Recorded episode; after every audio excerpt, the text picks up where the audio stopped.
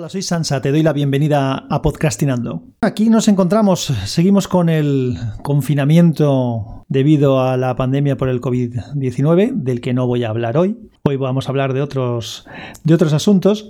Me está resultando muy difícil encontrar momentos para grabar con tranquilidad. El único sitio donde puedo grabar sin mucho follón alrededor es en el coche, que ya lo he hecho en alguna, en alguna ocasión. Es un sitio donde grabo desde hace tiempo, de vez en cuando. Lo que pasa es que últimamente, pues en el despacho lo podía hacer bien, pero donde estoy ahora tengo un despacho abierto, con lo que se oye todos los ruidos de toda la gente que anda por, por la casa, que es toda la gente, de toda la familia está en casa, lógicamente. Bueno, hoy de lo que quería hablarte es de la función que tienen los servicios de almacenamiento en la nube, es decir, pues Google Drive, OneDrive y otros, Dropbox y demás, para guardar las fotos. Desde hace algún tiempo, yo el primer sitio donde lo hice fue con, Google. Tengo contratado una cantidad de, no sé, son 100, 100 gigas y pico con Google Drive.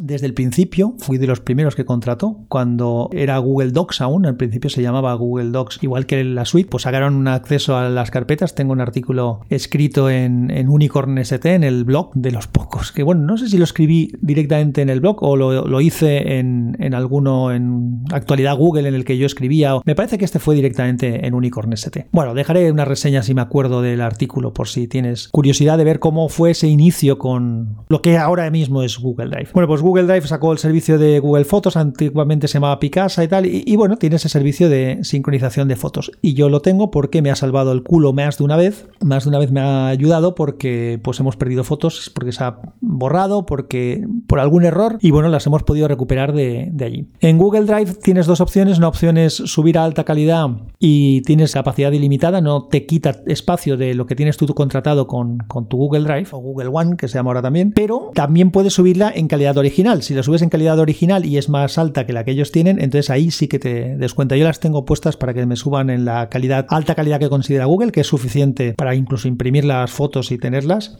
Y bueno, de esa manera pues funciona.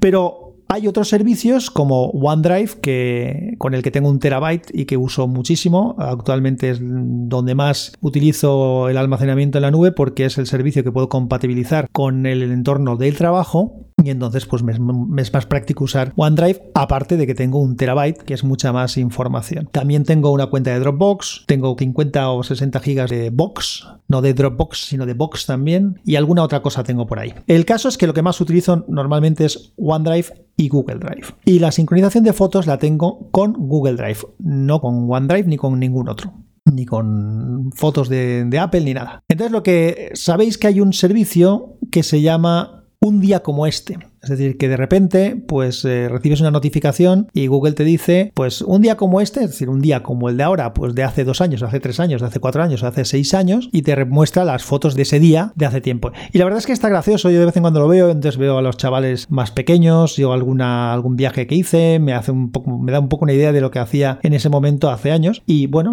me resulta curioso. Pero es que también me salta la notificación de OneDrive. Entonces, cuando me salta la notificación de OneDrive, claro, yo en OneDrive no tengo sincronizada las fotos. Y de hecho al principio me mosqueaba, digo, a ver si está sincronizando fotos y yo no le he dado permiso. Pero no, no es eso, simplemente es que también tienen un servicio semejante en OneDrive entonces OneDrive de vez en cuando hace lo mismo, me dice, mira, tal día como hoy del año que sea, ¿no? Y entonces te dirás, si has dicho que no tienes fotos sincronizadas, ¿qué leches te muestra? Pues aquí está la gracia. Lo que sí que hace es que tiene clasificadas las fotografías o las imágenes que yo tengo en OneDrive. Entonces cuando a mí me dice en OneDrive un día como este, el día como este que me muestra lo que se ve básicamente son válvulas, instalaciones de depuración de aguas, estaciones de bombeo, fábricas, piezas, luego se ven también imágenes de planos, de gráficas, de cálculos que he hecho, de capturas de pantalla, en fin, claro, me está mostrando imágenes de mi trabajo. De vez en cuando sale alguna foto también de algún compañero o alguna cosa de este tipo, pero claro, normalmente lo que me está mostrando pues es lo que tengo almacenado en OneDrive como copia de seguridad en el trabajo. Y pues son imágenes de ese tipo, pues o productos, cosas profesionales, placas de características de algún equipo que he ido a inspeccionar, instalaciones grandes y luego muchas gráficas y muchas imágenes de fondo de lo que tengo en el disco duro. En fin, no deja de ser un poco un poco chorra que, claro que está es como cuando me recuerda cuando vas por la calle. Ahora mismo, mira, esto que, que voy a decir eh, a mí me pasa cuando madrugo mucho para coger algún avión, pero ahora mismo pasa de normal, ¿no? Eh, que vas circulas por la calle, no hay nadie, entonces ves a los semáforos sin nadie pasando, encendiéndose y apagándose y controlando un tráfico inexistente, ¿no? Pues esto es un poco parecido, es un servicio que está funcionando solo para algo que realmente pues no me aporta, porque alguna vez he visto alguna cosa graciosa de las que te muestra alguna cosa que me ha recordado algo, pero normalmente pues es morralla. La información que me está mostrando es temas de trabajo que están archivados en el ordenador. Nada, era, esto era una anécdota corta. Tengo previsto hacer un par de capítulos de Unicorn, que sabes que los capítulos de Unicorn son diferentes de los que, de los que hago aquí en, en lo que normalmente llamo, ya te digo, que serían los podcasts más informales. Tengo un par de capítulos preparados para Unicorn ST, con tema alguno de tecnología, alguno de sonido, alguno nostálgico, alguno de retrotecnología. Así que voy a ir viendo si los acabo de preparar, encuentro el momento y el sitio para grabar, si no me meteré en el coche y ya está. Hoy he aprovechado que por cuestiones de trabajo, no me ha hecho mucha gracia, pero por cuestiones de trabajo tenía que presentar un proyecto en, en Traxa, que es una empresa para un tema de una modernización de regadíos en, en no recuerdo qué zona es. Y nada, me ha tocado presentarlo en mano. Y me ha tocado presentarlo en mano por dos motivos. El primero es porque a pesar de hablar con ellos y decirles que debido a esta situación, ver si nos permitían mandarlo de manera digital, con firma digital, no nos lo han permitido. También es decir que llevas dos sobres porque es para un concurso público cerrado, con sobre cerrado. En uno está toda la documentación técnica y en el otro está la parte la parte económica, es decir, lo que es la oferta económica. Claro, no sé yo eso si, si se podría hacer con documento digital, pero entiendo que sí, porque no tienen por qué abrirlo, los reciben, los almacenan y cuando sea el día de abrirlos, pues los abren y ya está. Y no, no, no nos lo han puesto nada fácil, no nos han permitido ningún tipo de, envío digital. Hay otras entidades como el canal de Isabel II, por ejemplo, que estaba pidiendo incluso las facturas que se les mandaran en digital, no en papel, por evitar pues, movimiento de cosas. Así que lo que me pasó es que, primero, ese es el primer motivo, es decir, había que presentar en papel, en sobre cerrado.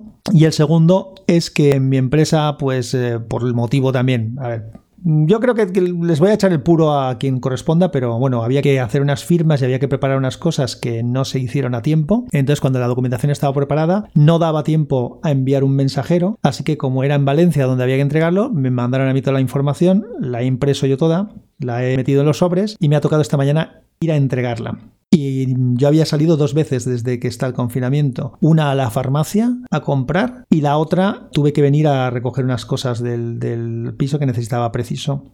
Nada, fue un puerta a puerta y luego volver. Entonces hoy sí que me ha tocado ir, no sabía muy bien cómo organizarlo, había pensado venir primero al piso, coger la moto, ir con la moto porque allí aparcar es muy complicado, pero como estaba lloviendo he descartado esa posibilidad, entonces he ido directamente hacia el sitio y tenía dudas de, si un parking que hay enfrente estaría abierto o no, sí que estaba abierto, entonces he entrado en el parking. Al entrar en Valencia, por cierto, había un control bastante severo, lo cual no me parece mal. Y nada, he bajado, me he puesto mis guantes, mi mascarilla, mis historias, he entregado la documentación y luego sí que he venido al piso porque ya que está aquí en Valencia tenía que recoger, aprovecho y recojo algunas cosas que necesitaba y he la excusa para grabar mi despacho. Entonces aquí estoy grabando en el despacho, lo que pasa es que no tengo ni la mesa de mezclas ni el micro dinámico, estoy grabando con el micro boya y bueno, pues a ver cómo ha quedado el sonido. Lo dicho, gracias por escuchar, atento porque llegarán pronto capítulos un poquito más serios y con cosas creo que interesantes. Si tienes cualquier cosa que me quieras comentar o que me quieras sugerir con crítica constructiva o simplemente sugerencias de,